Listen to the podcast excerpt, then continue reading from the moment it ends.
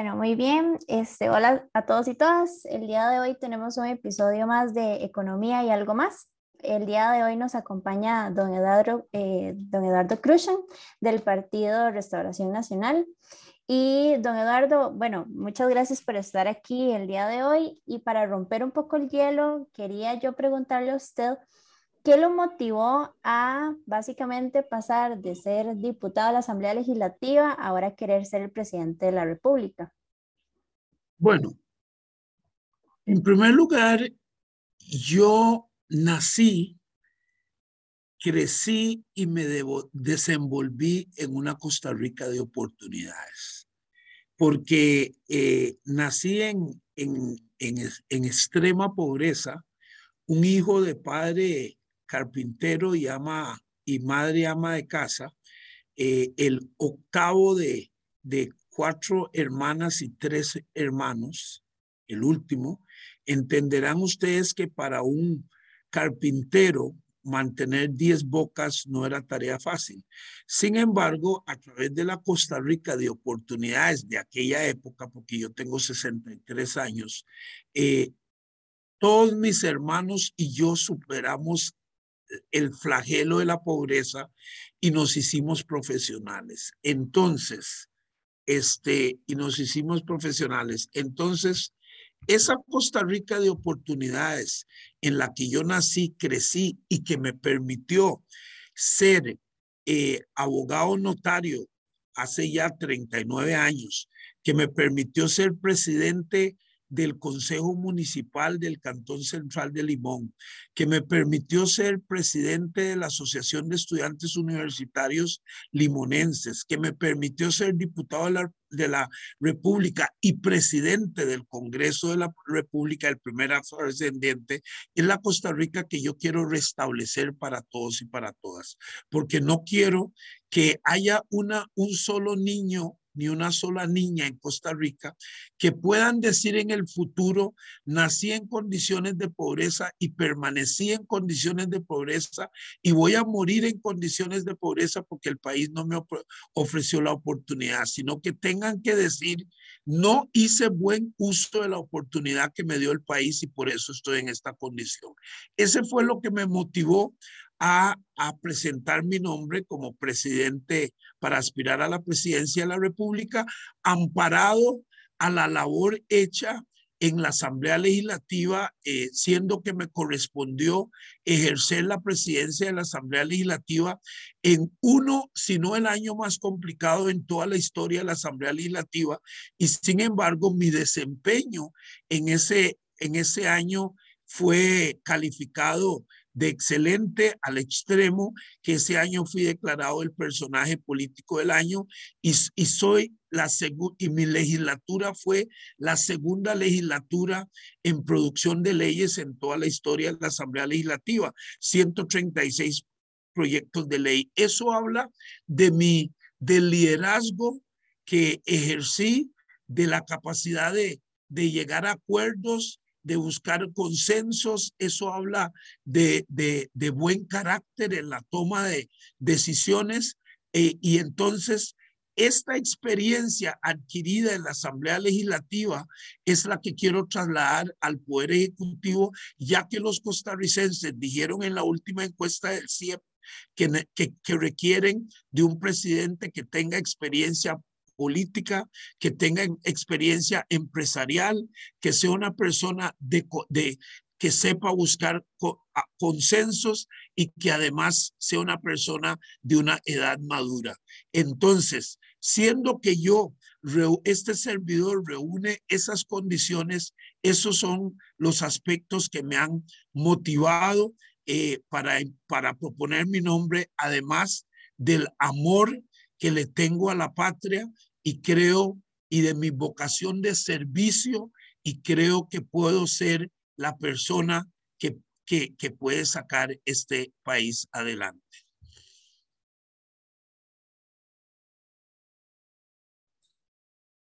Perfecto, Eduardo. La siguiente pregunta sería, ¿consideraría realizar algún otro tipo de ajuste fiscal en caso que este fuera necesario? Si su respuesta es sí, nos gustaría saber en qué aspecto se enfocaría. Bueno, Yo creo, yo creo que el país no, no hace falta hacer ningún otro ajuste fiscal. Me parece que la, que la ley de fortalecimientos de las finanzas públicas este,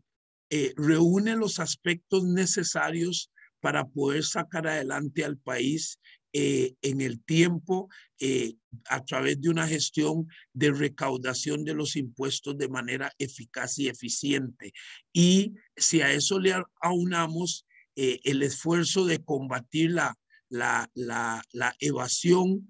la la ilusión y el contrabando. Y si a eso también aunamos eh, cero tolerancia a la corrupción en el sentido de no permitir que haya una sustracción, que haya más sustracciones de un colón más del erario público, que no haya desviaciones de, de, un colón más del erario público, que no haya malversación de un colón más del erario público, ni que haya mala inversión de un colón más del erario público. Entonces, conjuntando una, una eficaz y eficiente recaudación de los, de los impuestos ya existentes que solo ocho impuestos de este país recaudan el 96% de, de, la, del, de, los, de la carga impositiva. Entonces, recaudándolos eficientemente, eh, combatiendo la corrupción, combatiendo el contrabando, eliminando, combatiendo la evasión y la ilusión, creo que con eso el país saldría adelante sin tener que poner más carga impositiva sobre los, sobre los hombres de los costarricenses. De por sí el país tiene ya una gran cantidad de impuestos y son suficientes y lo que hay que hacer es cobrarlos bien. Don Eduardo, y hablando un poco de temas fiscales, ¿qué opina usted del acuerdo con el Fondo Monetario Internacional y qué papel tendría este en un posible gobierno suyo? Yo estoy de acuerdo totalmente con, con el acuerdo de, de, llegar a un acuerdo con el Fondo Monetario Internacional. Me parece que es sumamente importante, no por el préstamo que nos, que nos van a brindar de mil de, de un millón setecientos setenta y seis millones de dólares, sino por la confianza que nos va a generar a nivel, a nivel mundial, eh, la, la, la confianza que, que va a establecer para poder tener mejores oportunidades eh, con, con otras instancias bancarias y otras facilidades, eh, ya que lo que vamos a decir con ese acuerdo es que Costa Rica tiene un compromiso serio de resolver su situación fiscal, de llegar a un equilibrio, este, a un equilibrio financiero adoptando las políticas correctivas que sean necesarios para alcanzarlo. De manera que eh, ciertamente en el gobierno de, de este servidor de ustedes eh, vamos a continuar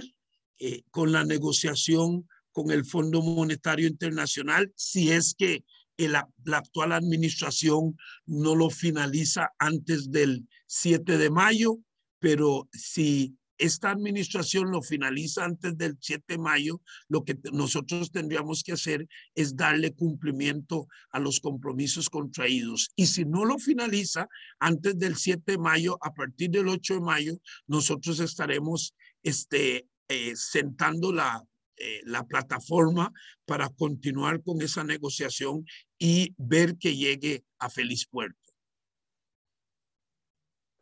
Ok, no, súper, súper interesante, la verdad. Ahora, don Eduardo, tal vez, tal vez para cambiar un poquito aquí de tema, tomando en cuenta, bueno, toda la situación con la pandemia y cómo esto también pues, se ha traducido en, en, en el aumento del desempleo, en la tasa de desempleo, sobre todo eh, para los jóvenes, ¿verdad? Que somos como el grupo de la población que más desempleados tiene en este momento. ¿Cuáles son sus propuestas, tal vez en específico, eh, o de su plan de gobierno para reactivar un poquito la parte del empleo junto con, con la reactivación económica del país? Bueno, eh, en primer lugar le aclaro que los jóvenes no son el sector más amplio en cuanto a desempleo, eh, son las mujeres. Los, las mujeres eh, constituyen 254 mil. Ese es el bono, el bono de género que, que existe, 254 mil. Los, los hombres son 124 mil, si mi memoria no me es infiel, los 154 mil, de manera que, que pero es, es, es importante ambos, ambos. Bueno, nosotros creemos en primer lugar que eh, hay, que poner el, hay que poner todo el aparato estatal a, a, a impulsar políticas para generar, el, eh, para generar empleo, porque en este momento el desempleo está en un 15%, eso representa 354 mil personas que eh, no pueden llevar el sustento a sus hogares. En primer lugar, nosotros creemos que hay que, que, hay que, hay que atacar los factores que atentan contra la competitividad del país. Eso en primer lugar. Y cuando digo atacar los factores que atentan contra la competitividad del país, me refiero, este, número uno, tenemos que buscar resolver el problema de la tramitología, porque no es posible que cuando una persona eh, emprenda, inicie un emprendimiento, los costos de formalización y de pasar por lo que nosotros hemos llamado el Valle de la Muerte, que es que es este, sacar todos los permisos que, que, tiene que sacar. Una vez que termine de sacar los, los permisos, los costos son tan elevados que termina haciendo una, una, se le termina todo el recurso que tiene, que cuando termina con la tramitología no tiene capital para invertir, para establecer el negocio. Entonces tenemos que superar la barrera de la tramitología. Nosotros hemos dicho que esta tramitología se supera cambiando el modelo, que es un modelo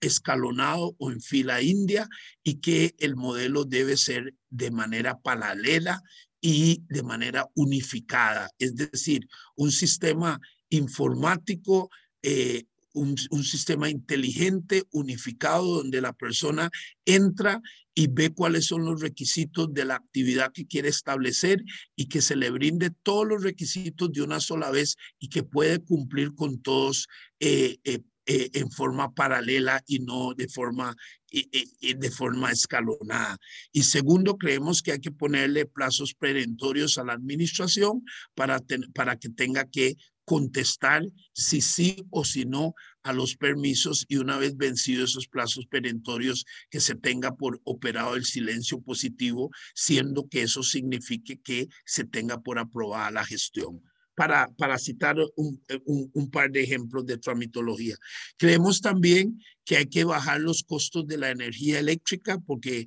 la, la los costos tan elevados de la energía eléctrica nos restan con competitividad y restan, este, desincentivan la, la inversión. Eh, los costos de la energía eléctrica en Costa Rica andan por el orden del 0.18 centavos de dólar el kilowatts, cuando en, países de Sudamérica como en el Perú, en Chile, andan en el orden del 0.13 centavos de dólar, en Estados Unidos anda en el 0.10 y eso nos resta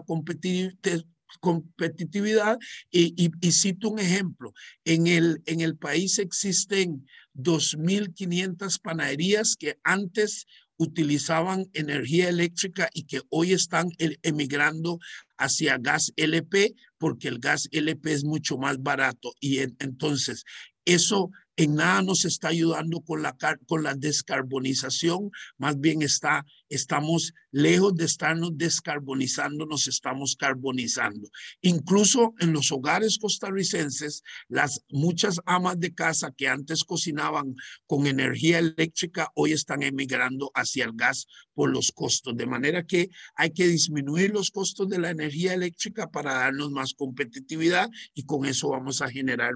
mayores, mayores fuentes de empleo. Sin duda alguna, otro aspecto que tenemos que atacar es la disminución de las cargas para fiscales. Las cargas sociales en Costa Rica son sumamente altas, andan en el orden del 37%, cuando en, los países de la OCDE eh, estamos, representan apenas un, un 26.5%. Eh, entonces nosotros creemos en disminuir las cargas para fiscales. ¿A qué nos referimos? A no tocar la parte esencial de la salud, sino aquella parte que recibe IMAS, que recibe INA, que recibe Banco Popular, que recibe FODESAP, que representan un 7.25% de esas cargas y que de por sí la parte social ha demostrado ser un, un, fracaso porque lejos de disminuir la, la pobreza en los últimos 25, 30 años, la pobreza más bien se ha mantenido y en algunos casos hasta ha aumentado en ciertos sectores del país. Lo otro que creemos también es que debemos trabajar con la parte de la disponibilidad de agua con la disponibilidad de agua para que los grandes proyectos de, que, que generen empleo, que, que generen eh, servicios puedan instalarse y no como sucede actualmente que cuando, la, cuando alguien tiene un proyecto y llega a pedir disponibilidad de agua, el AIA le dice no tenemos disponibilidad de agua porque el, el desarrollo de la infraestructura hídrica no va acorde con el desarrollo del país. Tiene un rezago de aproximadamente 20 a 25 años y entonces esto es un impedimento para llevar a cabo grandes proyectos que generen empleo, que generen inversión en el país. Aunado a eso, creemos también que debe haber una apertura al, al sistema financiero y a los y a la al sistema financiero y, al, y a recursos financieros. Porque, por ejemplo, la pandemia nos demostró a todos, a los jóvenes, a las mujeres, a los hombres, a todos, que el costarricense, que los costarricenses tenemos una gran habilidad para emprender, que, que, tenemos grandes cosas eh, que hemos descubierto que podemos emprender. Pero ¿qué es lo que sucede? un joven tiene una brillante idea, este, se le hace el estudio de viabilidad y eh, el proyecto es viable, pero lo primero que, que le piden cuando llega a la banca es tráiganos una garantía para, prestar, para prestarle la plata que ocupan. ¿Y, ¿Y cuál joven va a tener esa garantía? Y entonces nosotros estamos proponiendo algo que hemos llamado el crédito a la palabra. Eso significa que la persona no va a tener que aportar ningún, ninguna garantía, sino bastará que su proyecto este, sea un proyecto viable y que esa, que, que, que esa que, lo avale, que se avale a través de lo que hemos llamado el fondo de avales y que el avalista diga este proyecto, este emprendimiento tiene viabilidad y con solo eso que le faciliten el préstamo. Con eso creemos que vamos a generar mucho empleo. Y también, por supuesto, eh, tenemos que mejorar la conectividad del país porque así como el ICE eh, tuvo la gran, la gran capacidad y la visión de electrificar más del 99% del territorio nacional, necesitamos llevar conectividad a ese más de 97 por, 99% del territorio nacional. No puede ser que la conectividad esté limitada casi que fundamentalmente a la gran área metropolitana y que la periferia de Costa Rica no, no haya conectividad y menos cuando contamos con el marco legislativo, contamos con el marco institucional y contamos con los recursos de Fonatel para llevar a cabo la conectividad del país y lo que se necesita es voluntad política. Y lo, y, y, la, lo séptimo que debemos hacer es continuar con la infraestructura pública, con la, con el, el mejoramiento y la construcción de la infraestructura pública, porque definitivamente la construcción es un dinamizador de la economía y no podemos detener la infraestructura pública. Es lamentable que por actos de corrupción, como lo que aconteció con Cochinilla y con el diamante, este, casi que tenemos paralizado la, la construcción y el desarrollo de la, de la infraestructura pública, que es un dinamizador económico, de tal manera que nosotros seguiremos con la infraestructura pública y sobre todo vamos a construir porque creemos en, en, el modelo de descentralización del país. Entonces, nosotros vamos a construir, eh, vamos a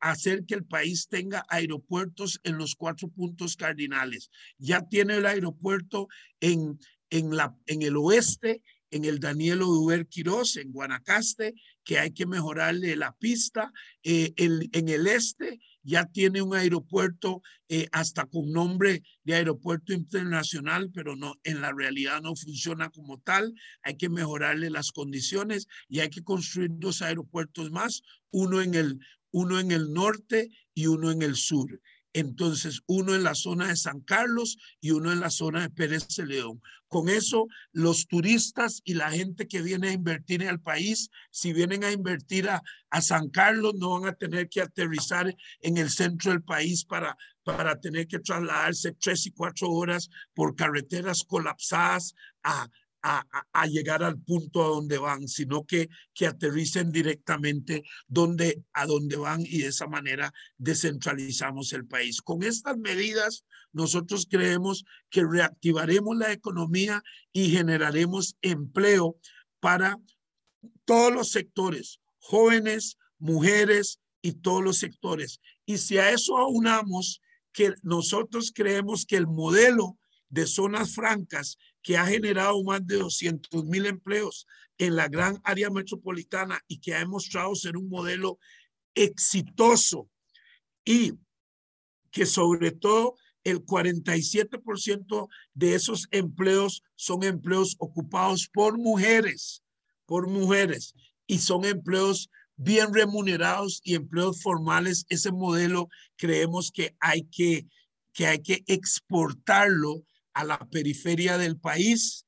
porque en la, en la gran área metropolitana el desempleo es coyuntural, pero en fuera de la gran área metropolitana el empleo es de tipo estructural. Entonces, tenemos que llevar empleos a esas zonas para disminuir y romper la parte estructural. Y por supuesto, sumamente importante, tenemos que ir adecuando la educación a las exigencias del mercado laboral. No podemos seguir dando los cursos que históricamente ha dado el país y que, y que cuando los estudiantes se gradúan no tienen empleo. Tenemos que adecuar las, las becas y las carreras a, la, a, la, a, las necesidades laborales. Me refiero a darle un gran impulso a las carreras STEM y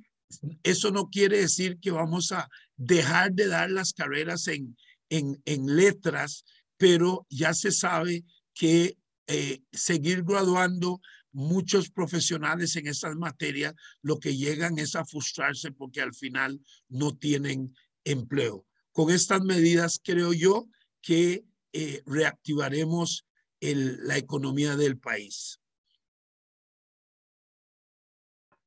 Ok, Eduardo. Y continuamos con la siguiente pregunta. ¿Qué haría usted con las instituciones públicas con funciones duplicadas? ¿Qué haría con esos trabajadores extras?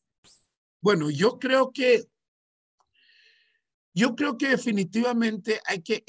eficientizar el Estado costarricense. Me parece que eh, hay muchas instituciones duplicadas, un país con escasamente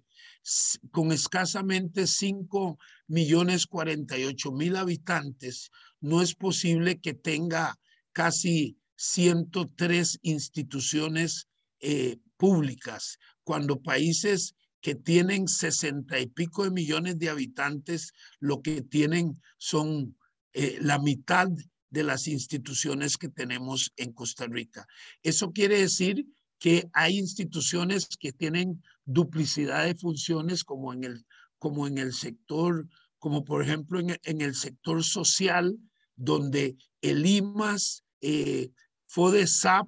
el, el, el sector social del Ministerio de Trabajo hacen la misma función y nosotros creemos que hay que refundirlas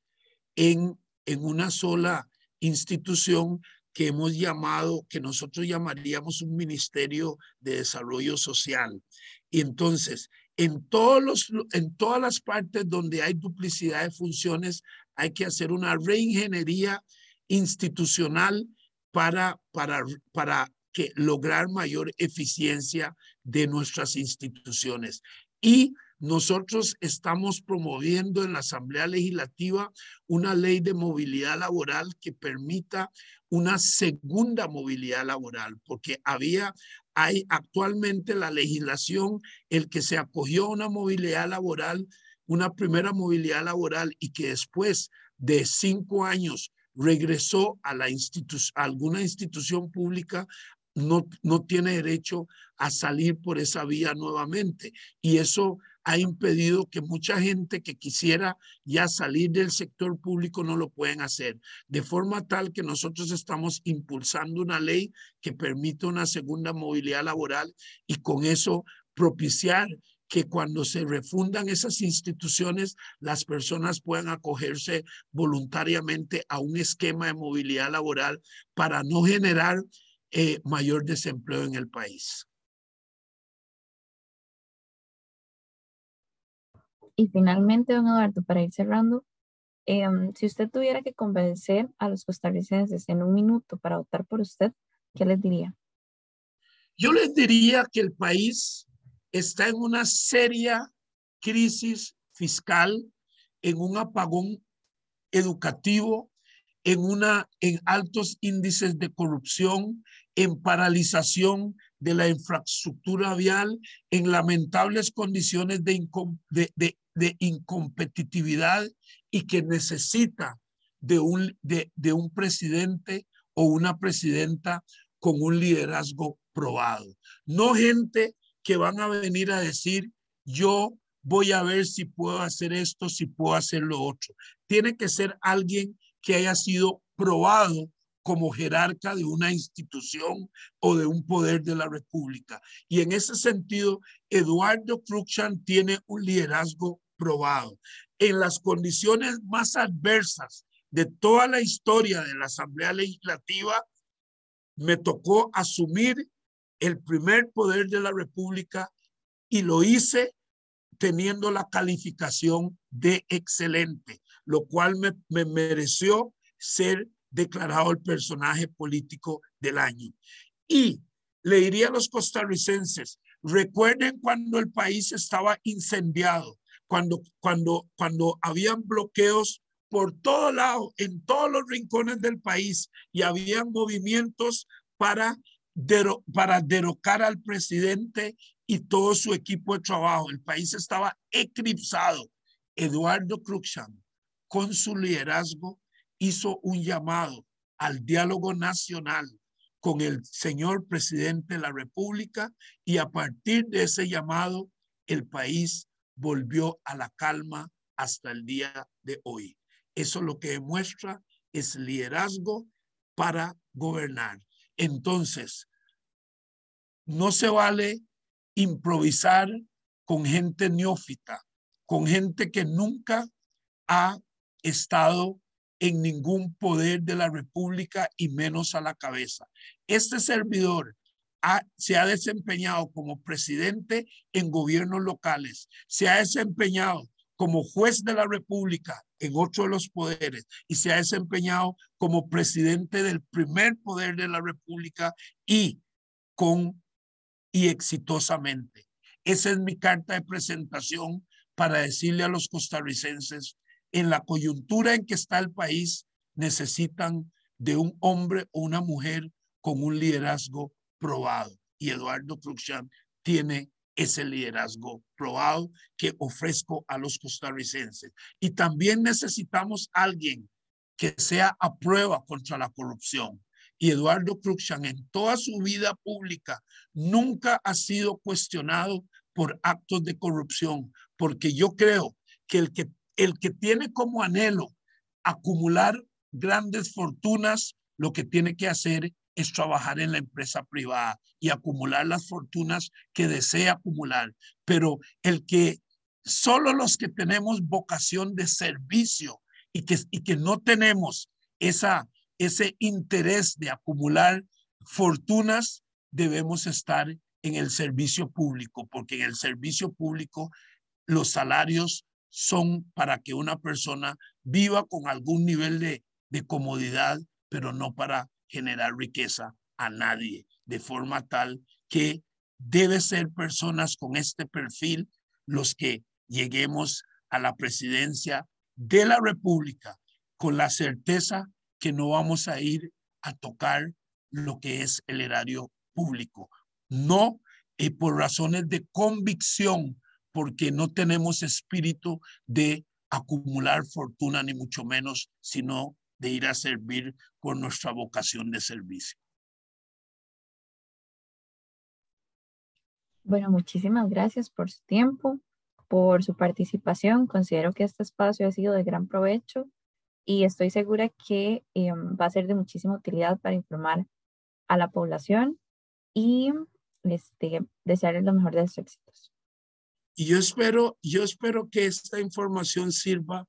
para llegar a,